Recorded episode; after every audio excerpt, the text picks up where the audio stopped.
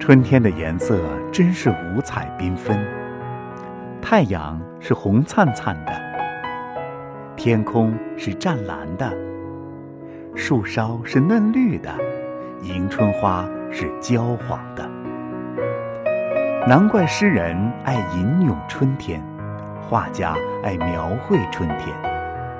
因为春天是世界一切美的融合，一切色彩的总汇。